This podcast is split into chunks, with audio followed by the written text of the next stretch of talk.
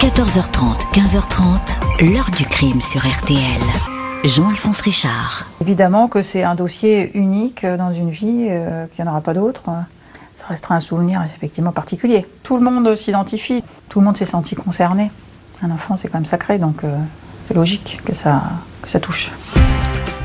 Bonjour. Il y a un an, le vendredi 18 février 2022, Nordal Lelandais était condamné à la réclusion criminelle à perpétuité par la cour d'assises de l'Isère pour le meurtre de la petite Maëlys Desarrojo, 8 ans, peine assortie d'une peine de sûreté incompressible de 22 ans. Pendant les presque 5 années qu'a duré l'enquête sur Maëlys, une femme, la juge d'instruction de Grenoble, Gaëlle Bardos, a eu face à elle la silhouette de cet homme dont la photo figurait dans tous les journaux, archétype d'une trajectoire d'ennui, d'obsession et de violence conclue par la mort de la petite fille. Cette juge s'est longuement confiée à Serge Puyot de RTL. Vous avez pu l'entendre sur notre antenne en début de semaine ainsi que sur M6.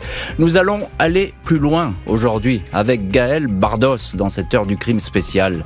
Comment a-t-elle abordé le cas Nordal-Lelandais Comment celui-ci a-t-il livré ses vertigineuses et effrayantes confidences? Sortons indemnes de ce genre de confrontation Nous allons écouter ses réponses. 14h30, 15h30. L'heure du crime sur RTL. Heure du crime spécial aujourd'hui, un retour sur le parcours criminel de Nordal Lelandais, le meurtrier du caporal Arthur Noyer et de Maëlys, avec l'une des personnes qui le connaît le mieux, la juge de Grenoble, Gaëlle Bardos, chargée du dossier de la petite fille face à face qui commence à l'été 2017. Jeudi 31 août 2017, les gendarmes placent en garde à vue le dénommé Nordal Lelandais, 34 ans, ancien maître chien, sans emploi, sans ressources déclarées. Il est domicilié chez sa mère, à Domsain, à la limite de la Savoie et de l'Isère, à 5 minutes de pont de Beauvoisin. Là, où Maëlys de Arrojo, 8 ans, a disparu quatre jours plus tôt.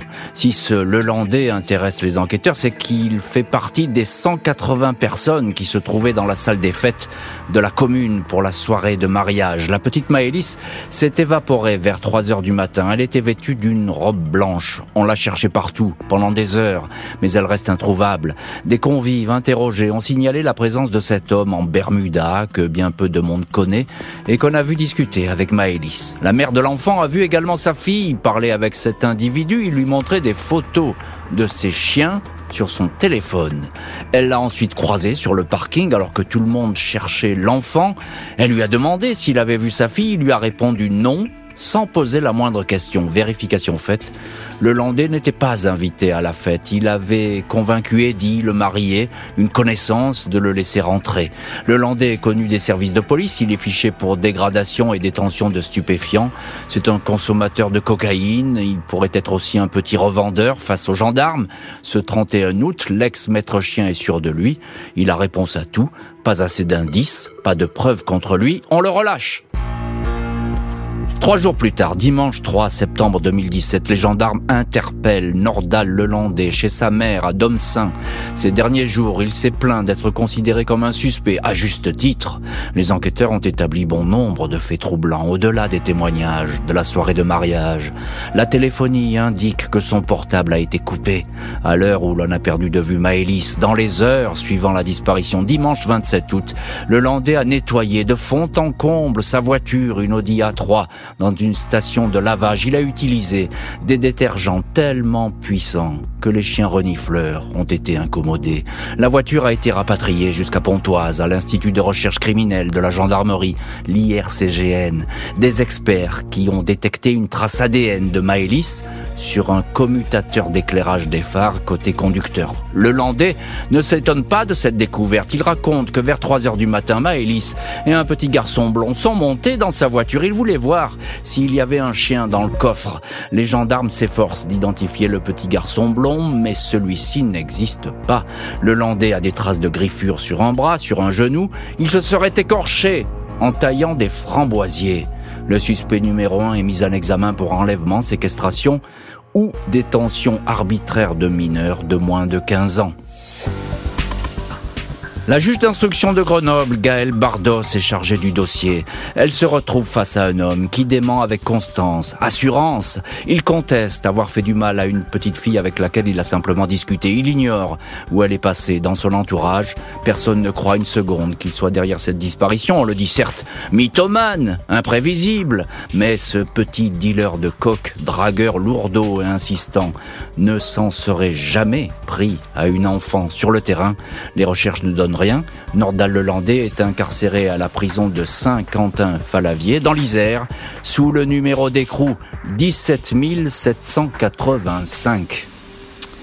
Et on va voir ce que le détenu 17 785 va dire à la juge Bardos et quel regard elle va porter sur cet homme qui va vite devenir un criminel célèbre, on le sait aujourd'hui même si à l'époque il est présumé innocent. Sa photo s'affiche partout, les journaux ne parlent que de lui, la France entière découvre donc ce personnage. Bonjour Serge Pueyo. Bonjour Jean-Alphonse. Merci beaucoup euh, d'être aujourd'hui avec nous euh, dans l'heure du crime. Vous êtes euh, journaliste et vous êtes le correspondant de RTL dans Grenoble et dans et dans cette région des Alpes. Alors c'est vous qui avez interviewé et même on va le dire comme ça confessé la juge Gaëlle Bardos, la juge d'instruction du dossier Maëlys. Vous avez recueilli très longuement ses propos et on va continuer aujourd'hui à entendre la juge Bardos. Avant cela, j'ai une question Serge. On a le sentiment euh, dès qu'il est interpellé, euh, Nordal, le Landais, il a, euh, j'ai envie de dire, réponse à tout. On a l'impression que c'est un roc qu'on ne peut pas fissurer.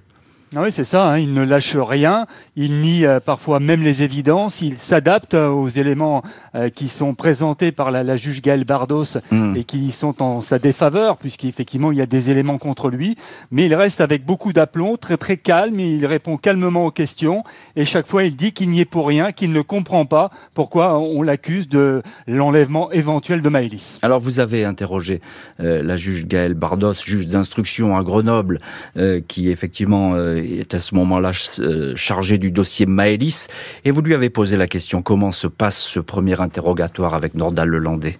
Au cours de cet interrogatoire qui va durer plusieurs heures, il va nier toutes les choses qu'on lui présentera. Il est très ferme, il, est, il maintient. Je n'y suis pour rien. Je ne vois, au départ, il pouvait même dire, je ne vois pas au départ de quel enfant on me parle. Et puis, ah, si j'ai pu échanger avec elle, mais comme avec d'autres petites filles au cours du mariage, des réponses qui peuvent paraître plausibles. Il se dit innocent, il se dit innocent.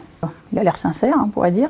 En tout cas, il a à chaque fois des arguments et des réponses qui, dès le début, dès ce premier interrogatoire, paraissent quand même assez souvent présentés en fonction de ce que nous avançons comme question. Il s'adapte, il répond, il a réponse à tout, mais il faut apporter des arguments. Euh, Serge Puyon, on entend ce que dit la juge et ce que vous a dit la juge. Euh, effectivement, on est là euh, dans le cas d'un, on a l'impression d'un criminel chevronné, parce que les criminels chevronnés, ils réagissent comme ça. Il faut leur mettre des éléments sous le nez pour qu'ils parlent. C'est le cas avec avec Nordal.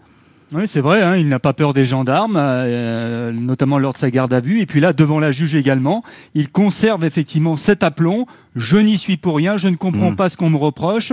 Euh, franchement, il a l'air de tomber des nues et il sait euh, a priori se montrer convaincant, même si effectivement la juge Galbardos a, a, des éléments hmm. sous le coude, comme on dit. Mais en tout cas, lui, il reste d'un aplomb et d'un sang-froid incroyable. Alors effectivement, vous le dites, elle a des éléments sous le coude, la juge Gaëlle Bardos. Et y a notamment cette empreinte de Maëlys dans la voiture. Voilà ce qu'elle dit, la, juge, là-dessus, sur cette empreinte découverte. Dès le samedi matin, très tôt, euh, j'ai un retour euh, téléphonique du laboratoire qui me confirme que l'ADN qui avait été retrouvé est celui de l'enfant. Il y a cet ADN qui lui est présenté et malgré cela, il va euh, contester ou évoquer la possibilité d'un cheveu qui vole, d'enfant qui tourne autour du véhicule.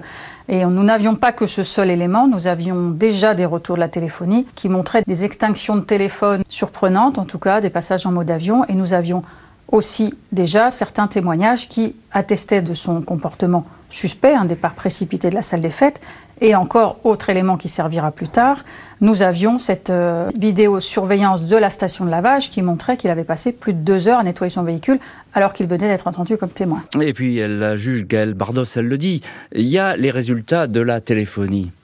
On va avoir confirmation de mouvement de son téléphone, d'arrêt, de mode avion volontaire. On va avoir tous ces éléments qui vont se conforter, mais qui existait déjà euh, au début du dossier. La seule question essentielle à ce stade-là, et qui va être débattue, mais euh, jusqu'à un certain niveau, va être de savoir à quelle heure euh, l'enfant a disparu. Le débat va porter là-dessus au début. De dire, les témoignages disent plus de 3 heures du matin, d'autres vont dire avant 3 heures du matin. Ça va être le point d'accrochage au départ avec, avec la défense, mais qui va vite être balayé par les autres les éléments du dossier. Serge Payot, on a l'impression que là, les doutes, ils commencent à se lever sérieusement. La juge Bardos, bah, il y a une conviction qui se forge, et même les enquêteurs ont, le même avis. Il est, c'est lui, le, le coupable, le Landais. Ah, complètement. En tout cas, ils estiment qu'il est responsable au moins de la disparition de la fillette. Et donc, euh, c'est sûr que les enquêteurs, euh, la juge, euh, pensent qu'effectivement, il est à l'origine de la disparition de Maëlys et, que les éléments sont là, même si le Landais continue à, nier farouchement. Ils pensent tenir effectivement le suspect principal et, l'auteur potentiel de l'enlèvement de Maëlys. Et voilà ce qu'elle dit, la juge Gaëlle Bardos, sur ses certitudes naissantes. Alors, on a plus que des doutes, puisqu'on va estimer que nous avons des indices euh, graves et concordants suffisants pour le mettre en examen, et c'est ce qui va être fait euh, dès, le 3 septembre. On va avoir un suspect mis en examen très rapidement, pas de corps, pas d'éléments sur ce qui est advenu de cette petite fille. Donc, c'est toute une reconstruction d'un emploi du temps qui, va, qui doit être minutieux et qui, en premier objectif, est avant tout de savoir ce qui lui est arrivé et s'il y a une chance de, la retrouver euh, rapidement. Alors là, on parle évidemment de l'enquête, et puis il ne faut pas oublier qu'il y a une victime, c'est la petite Maëlys, et qu'il y a une famille autour de cette victime. Ce sont les parents de la petite Maëlys. C'est très compliqué pour une juge d'instruction d'aborder euh, ce genre d'affaires, parce qu'effectivement, les parents, il faut leur parler. Et elle vous a raconté, Serge Puyot, ce, qu'elle a dit aux parents, et qui sont là face à la juge Gaëlle Bardos. Voilà ce qu'elle dit là-dessus. Cette audition, elle est importante à double titre parce qu'ils sont partis civils, mais ils sont aussi témoins. Et donc, ce qui va être repris surtout, ça va être leur euh, dernier souvenir, euh, quand ils ont vu Maëlys pour la dernière fois, comment s'est déroulée la soirée, à quel moment l'enfant disparaît, qui l'a vu pour la dernière fois. Là encore, on est, il y a la partie civile, mais on est vraiment dans une phase d'enquête pure. J'ai essayé d'être euh, une personne, euh, un juge, mais une personne normale. Une personne normale, c'est ce qui est difficile, encore une fois, pour les juges d'instruction qui sont confrontés à ce genre de situation.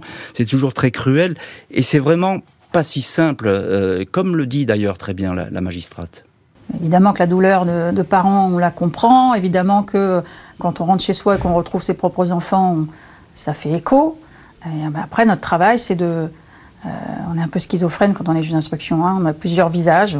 On est dans notre travail, on est au bureau, c'est un visage. On est à la maison, on essaye de laisser ça au bureau, avec toute la difficulté que ça peut avoir par moment. Tout accable le suspect, mais face à la juge, il ne cède pas et continue à se dire étranger à l'enlèvement de Maëlys. Une découverte va tout changer. Difficile d'obtenir quoi que ce soit de Nordal le Landais. Il demeure imperturbable, assez proche lors de leur visite à la maison d'arrêt. Il jure qu'il n'a jamais rien fait. Sven, son frère cadet, assure qu'il est innocent à 100%. Christiane, sa mère, ne décolère pas. Mon fils n'est pas un monstre, il adore les enfants. Sa petite filleule s'appelle elle aussi Maëlys, précise-t-elle. Les enquêteurs et la juge passent du temps à examiner le profil de ce suspect muré dans ses certitudes, placé en quartier d'isolement.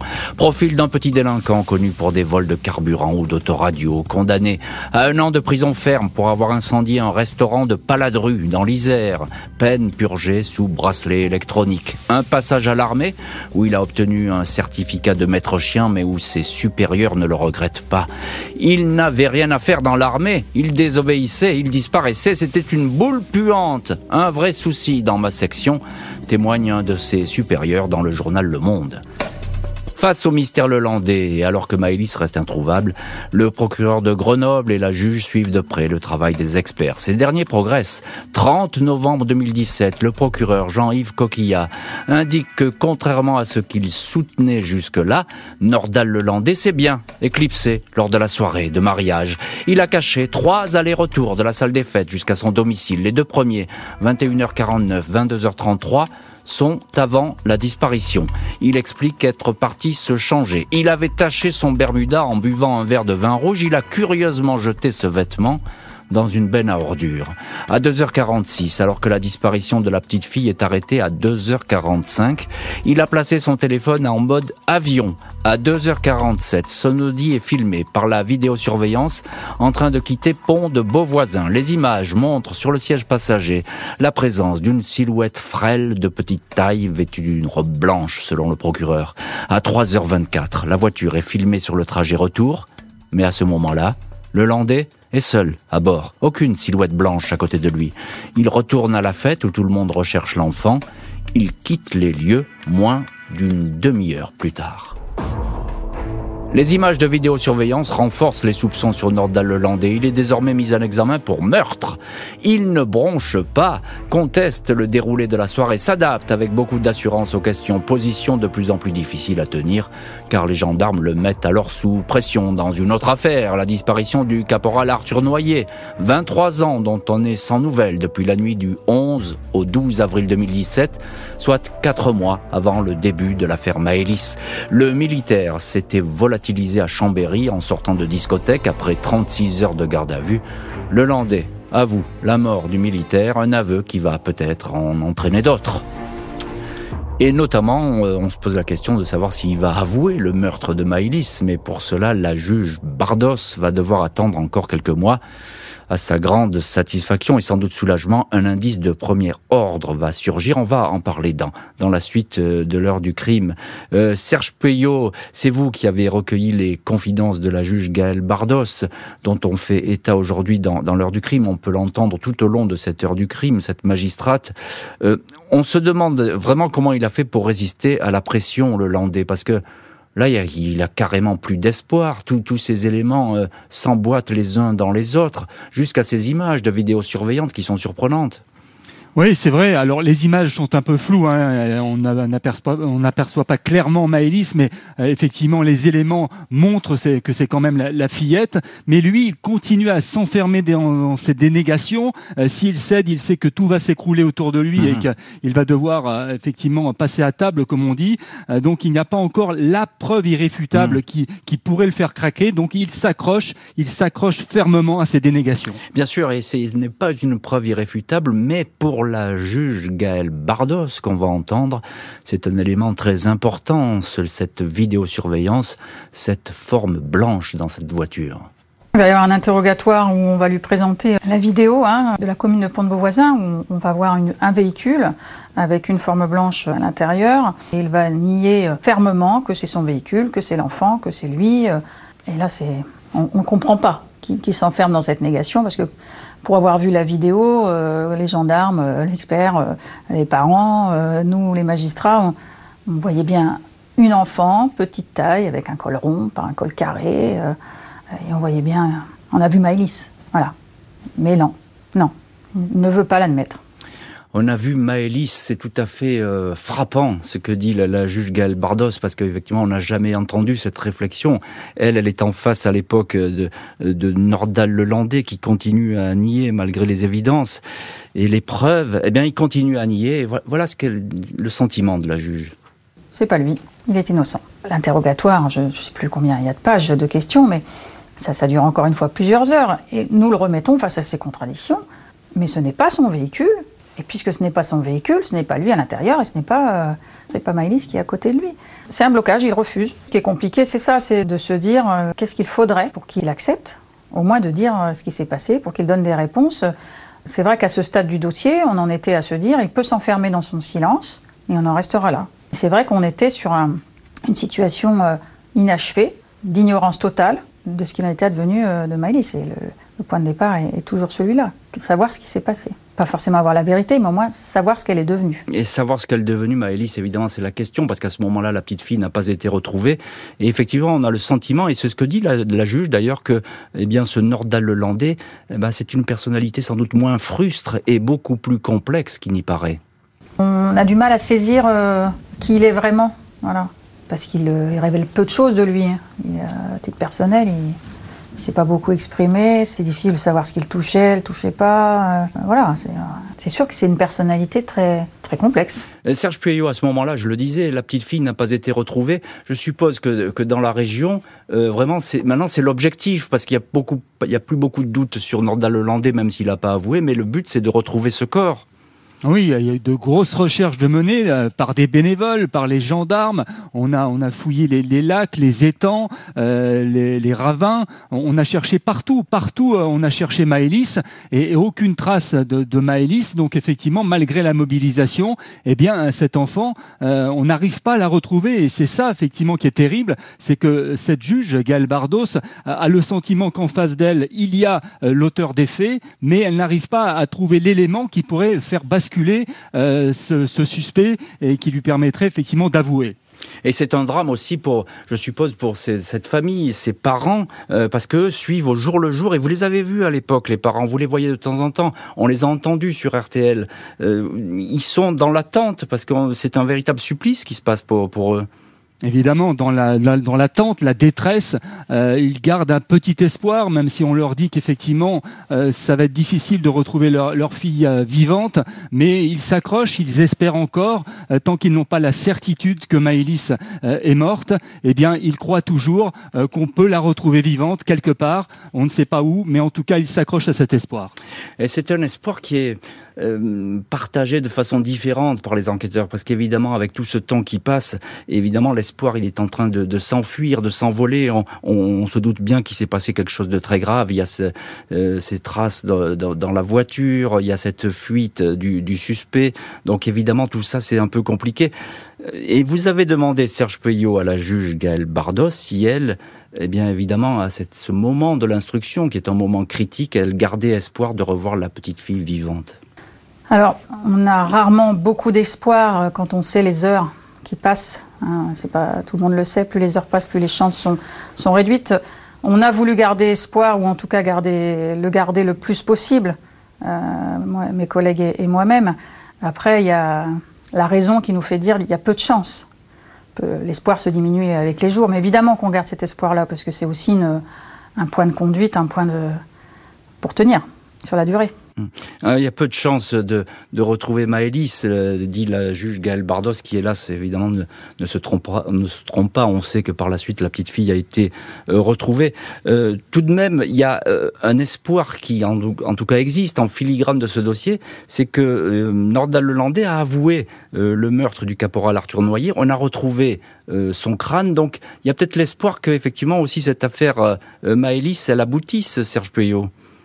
Oui, euh, c'est vrai que Nordal Lelandais a, dû avouer euh, dans l'affaire du caporal Noyer, confronté à des éléments, hein, euh, à sa voiture, son Audi A3 qui a été filmé par des vidéosurveillances à la sortie de Chambéry, par son téléphone portable qui se déplaçait en même temps que le mmh. téléphone portable d'Arthur Noyer. Donc voilà, au bout d'un moment, lui n'a pas pu effectivement résister à cette pression des éléments qui arrivaient sur le, le, bureau de la juge de Chambéry. Et donc effectivement, il avait avoué à, à cette époque-là euh, avoir euh, tué le, caporal Noyer. Le, caporal Noyer, effectivement, donc les, enquêteurs là avaient eu euh, du succès, mais dans cette affaire Maëlys, Serge Puyot, il faut en dire quand même un petit mot encore. Il n'y a pas de téléphonie, c'est-à-dire qu'il a, il a coupé son téléphone, Nordal Lelandais. On peut pas le suivre. Oui, il a coupé son téléphone, effectivement, donc euh, il était intraçable, si l'on peut dire. Il s'est déplacé à, un moment forcément, et, avec Maëlys, mais on n'a pas pu déterminer son parcours parce qu'effectivement, il avait euh, coupé son téléphone portable. Et la, juge Gaëlle Bardos, évidemment, elle, elle a investi tout ce qu'elle pouvait comme force pour essayer de faire euh, avouer le Landais, pour que l'enquête progresse. C'est un dossier, elle vous l'a dit d'ailleurs, on peut le penser, qui a occupé euh, tout son temps à cette magistrate. C'est sûr que euh, vu, euh, vu la disparition de cet enfant qui a évidemment touché tout le monde, vu l'ampleur de ce dossier et le poids de ce dossier, évidemment que quand, quand je rentrais chez moi, c'est plus difficile de dire je, je ferme le coin du cerveau qui concerne le travail. Et évidemment, bah, de toute façon, j'ai passé un temps fou euh, au téléphone, hein, qui sonnait tout le temps. Euh, les premiers temps, j'étais constamment au téléphone avec les enquêteurs. Euh, je me souviens, j'avais pu prendre un, petit week-end en septembre, j'avais l'expert génétique au téléphone. On ne peut pas s'arrêter. Impossible pour la juge de déverrouiller ce suspect qui ne bronche pas jusqu'à une spectaculaire découverte.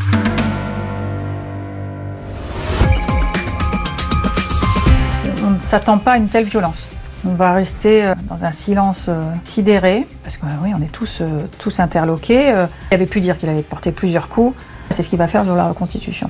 Mais avec une force, une violence terrible. C'était sidérant, sidérant, je vois pas d'autres mots. Mercredi 14 février 2018, Nordal Lelandais est extrait de sa cellule à 7h45 pour se rendre au palais de justice de Grenoble.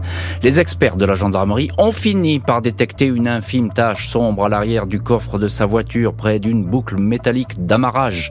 Il s'agit d'un sang total qui n'est pas dilué. Cette petite trace est compatible avec un écoulement direct, est-il indiqué c'est bien le sang de Maëlys. Cette fois, Nordal Lelandais se résout à avouer. Il raconte qu'il a tué accidentellement la fillette. Il dit s'être débarrassé du corps dans le massif de la Chartreuse. Deux mois plus tard, il expliquera à la juge Bardos qu'il a donné une gifle à Maëlys lorsqu'elle est montée dans la voiture. Un accès de colère, c'est ce seul coup qui aurait suffi à tuer l'enfant. Il dément l'avoir voulu l'abuser sexuellement. Après ses aveux, Nordal Lelandais conduit les gendarmes à l'endroit où il a déposé la dépouille, à une demi-heure environ de pont de Beauvoisin, en Savoie, dans le massif de la Chartreuse, dans les bois d'Attigna-Onsin.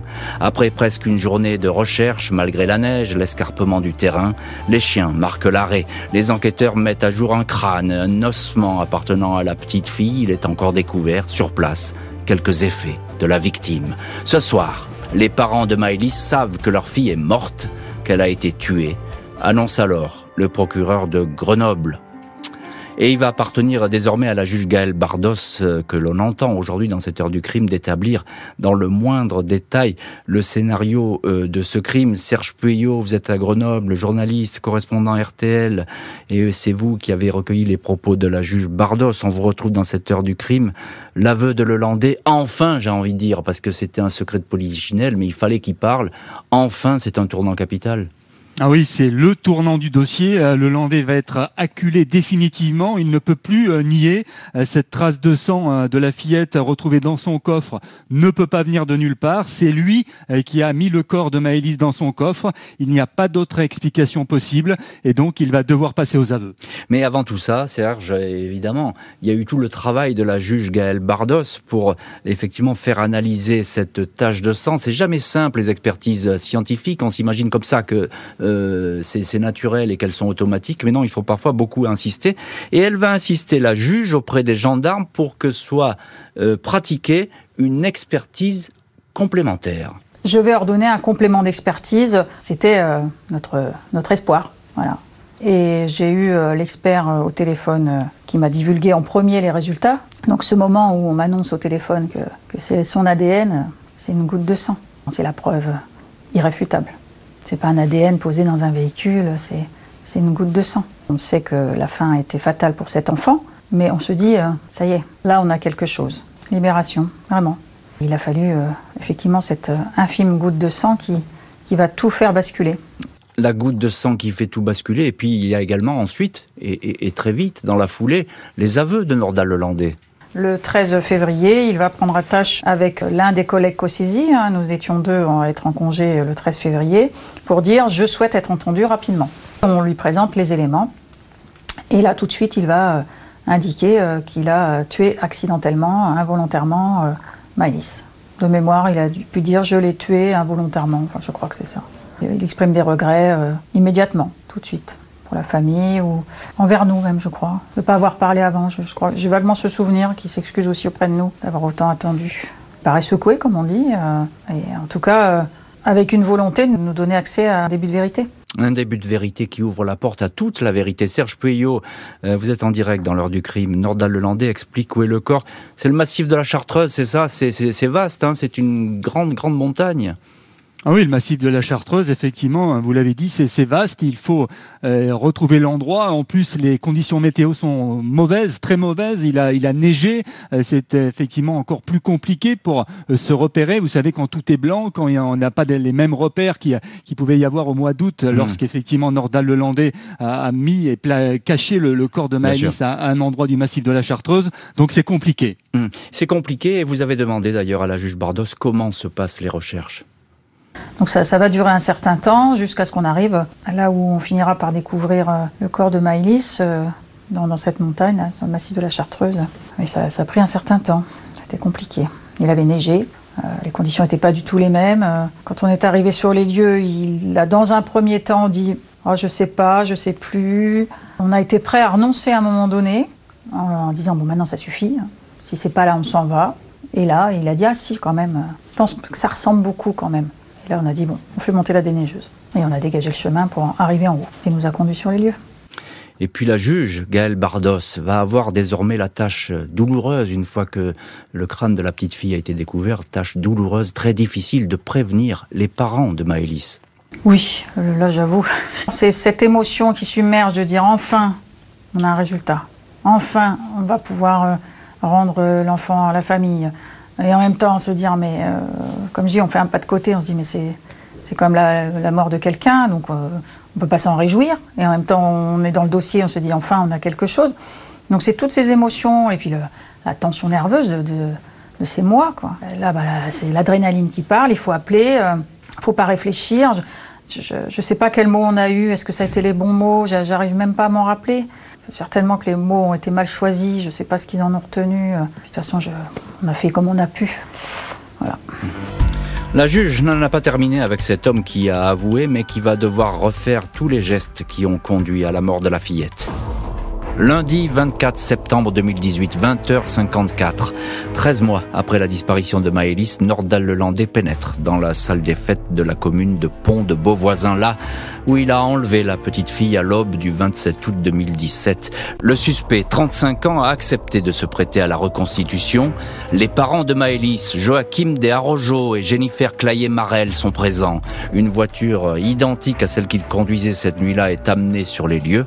La juge, le procureur, les avocats observent cet homme tout de noir vêtu, méconnaissable par rapport aux photos publiées dans les journaux. Le Landais s'est empâté, il porte une épaisse barbe grise. Le mis en examen désigne l'endroit où il se trouvait dans la salle. Il montre comment il a attiré la petite fille pour lui montrer ses chiens dans la voiture. Nordal Lelandais refait la route qu'il a suivie au matin du crime. Il s'est arrêté à quelques centaines de mètres seulement de la salle des fêtes, dans une impasse d'une zone commerciale, tout à côté du magasin Super U de Pont de Beauvoisin. C'est là où il aurait frappé la petite fille. On demande à Lelandais de s'installer dans la voiture. Sur le siège passager, on a installé un mannequin habillé d'une robe blanche. Le suspect est amené à mimer la forte gifle qu'il a donnée à la petite fille avec le revers de la main droite. Il est ensuite amené dans sa maison de Domsaint. Il avait ici déposé le corps dans une cabane de jardin avant d'aller le cacher dans le massif de la Chartreuse. Et évidemment, toute la presse est là à cette reconstitution, même si les journalistes sont tenus à distance. Serge Puyot, vous y étiez euh, à cette reconstitution. Alors évidemment, c'est compliqué, on ne voit pas tout ce qui se passe. Quel est le climat qui règne à ce moment-là? On sent qu'il y a quelque chose d'important qui est en train de se jouer? Oui, le climat est très lourd, hein. effectivement, reconstituer comme ça l'enlèvement et le meurtre d'une fillette, ça se passe en pleine nuit, donc il y a une ambiance très particulière, euh, beaucoup de gendarmes, un dispositif euh, incroyable, impressionnant, et donc effectivement les acteurs euh, de ce drame, l'acteur principal, la Nord-Lelandais, mais il y a aussi les parents de Maëlys qui sont là, il y a les avocats, il y a le procureur, il y a beaucoup de monde, et effectivement c'est un moment crucial dans ce dossier pour la juge Bardos. Les parents, on suppose que c'est une épreuve euh, il y a un courage formidable d'ailleurs de la part des parents de venir à cette reconstitution.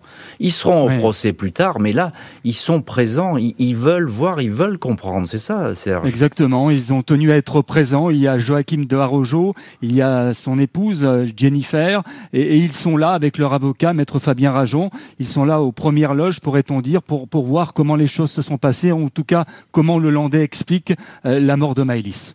Et aux premières loges, il y a évidemment la juge Gaëlle C'est elle qui a demandé cette reconstitution, c'est elle euh, qui est la chef d'orchestre euh, ce soir-là euh, dans cette petite ville de Pont de Bonvoisin. Et vous lui avez demandé, Serge Puyot, comment est-ce qu'elle s'est passée, comment elle s'est déroulée cette reconstitution? Au départ, il n'a pas souhaité les refaire, les gestes. Dans un premier temps, il va être plutôt hésitant et il va les faire, effectivement. C'est vrai, on ne s'attend pas à une telle violence. On va rester dans un silence sidéré. Il avait pu dire qu'il avait porté plusieurs coups. C'est ce qu'il va faire sur la reconstitution. Mais avec une force, euh, une violence terrible. C'était sidérant, sidérant, je vois pas d'autres mots. Pas plus de sentiments que ça exprimé. il collabore, il collabore à la reconstitution. C'est vrai que vu de l'extérieur, quelqu'un qui est là se dit mais moi, j'aurais tué quelqu'un, une enfant, je, m'effondrerais, je pourrais pas me lever. Mais on n'est pas dans ce cas de figure-là, on n'est pas dans une situation normale, on n'est pas face à quelqu'un, personne classique, euh, c'est une situation hors norme. C'est une situation hors norme, et évidemment, Serge Pueyo, euh, vous le connaissez parfaitement, ce dossier, c'est vous qui avez d'ailleurs recueilli les, confidences de la juge Bardos. Euh, on a le sentiment, et c'est le fil rouge un petit peu qui, qui, qui, apparaît dans, au fil de cette émission de l'heure du crime, c'est que bah, il change pas, Nordal Lelandais. Hein, il, il, continue à être ailleurs, on a l'impression. Oui, euh, effectivement, la, juge explique qu'il est dans la reconstitution, il agit mécaniquement. pourtant, effectivement, il, y a les parents de Maëlys qui ne sont pas très loin de lui. Eh ben non, euh, il n'a pas d'émotion, il, n'est, effectivement, il ne ressent pas euh, l'envie de, s'excuser ou de, dire des mots par rapport à ce qui s'est passé pour Maëlys. Il continue mécaniquement à, répondre à la juge et, à faire les gestes qu'il a, qu'il a commis pour la, la mort de la fillette. Et la juge va effectivement être confrontée à nouveau, mais elle le connaît bien désormais euh, Nordal Lelandais, elle va être euh, encore à nouveau confrontée à cette espèce de roc, de rocher, euh, d'homme qui est presque minéral, qui ne parle pas. Il maintient sa version des faits devant la juge. C'était un accident. Il n'a pas voulu tuer la petite fille. C'est d'ailleurs ce que dit la, juge Gaëlle Bardos. Oui, il va rester de toute façon sur cette version entre guillemets jusqu'au bout. C'est ce geste qu'il n'a pas maîtrisé, qu'il n'a pas pu contrôler parce qu'elle euh, a exprimé euh, le fait euh, qu'elle voulait rentrer voir ses parents, qu'elle s'est mise à pleurer, il ne sait pas pourquoi. ça va être sa réponse. C'est incompréhensible, je ne sais pas ce qui m'a pris, c'est la panique. bon, un mm. coup un coup, un seul, voilà comment il aurait tué euh, la petite Maëlys, même si c'est bien compliqué à savoir vu euh, l'état du corps, avec ce corps qui a été laissé euh, dans le massif de la Chartreuse. Alors Serge Puyot, il y a une question qui surgit tout de suite à ce moment-là. On se dit s'il a abandonné la dépouille si loin, c'est évidemment pour effacer toute trace d'agression sexuelle. Hein, c'est possible. Ah oui, c'est la question effectivement que tout le monde se pose. On se dit qu'effectivement, s'il a laissé euh, le corps comme ça de longs mois dans la nature sans avouer euh, son meurtre, eh bien, c'est pour effectivement que toutes les traces s'effacent avec euh, les, animaux qui mmh. viennent s'attaquer à la dépouille, avec la météo effectivement dans ce massif de la Chartreuse, qui fait que le, le, corps se décompose et que les traces pouvant exister, eh bien, disparaissent au fil du temps. Voilà donc euh, ce que vous a dit justement la, juge sur cette version, parce qu'on se dit euh, effectivement, il a peut-être voulu euh, effacer les traces, il a voulu écraser tout, indice portant sur une agression sexuelle, un viol. Et eh bien voilà ce que, ce que pense la juge sur ce point-là. Alors c'est ce que tout le monde a pensé, ce que je pense, j'ai envie de dire, me, regarde. En tout cas, nous on a pu faire que le constat que ces longs mois, les conditions dans lesquelles on va retrouver Maëlys font qu'au niveau des preuves, on, on, est coincé. On est coincé. Après, euh, est-ce que c'était pour sauver sa peau euh, Est-ce que c'était pour pas qu'on trouve de preuves de pire Nous, il y a ce qu'on pense et il y a ce qu'on prouve quand on est juge d'instruction. Après trois ans et demi d'investigation, impossible pour la juge de déterminer si l'enfant a été violé. C'est pour enlèvement et meurtre que l'homme sera jugé. 31 janvier 2022, Nordal Lelandais comparaît devant la cour d'assises de l'Isère à Grenoble. Les parents de Maëlys et Colline, sa sœur de 17 ans, sont là. 15 jours au cours desquels l'accusé répète qu'il ne voulait pas tuer l'enfant. Ses proches l'exhortent à dire la vérité, mais il se replie sur lui-même. Colline, la sœur de Maëlys, le pousse dans ses derniers retranchements. Je veux savoir si vous avez violé ma sœur, demande-t-elle. L'accusé dément, puis s'enferme à nouveau dans le silence. 11 février, jour de l'anniversaire de Nordal Lelandais, ce dernier est condamné à la réclusion criminelle à perpétuité, assorti d'une période de sûreté de 22 ans. Maître Alain Jakubovics indique tout de suite que son client ne fera pas appel. Et depuis cette date, évidemment, Nordal Lelandais est incarcéré.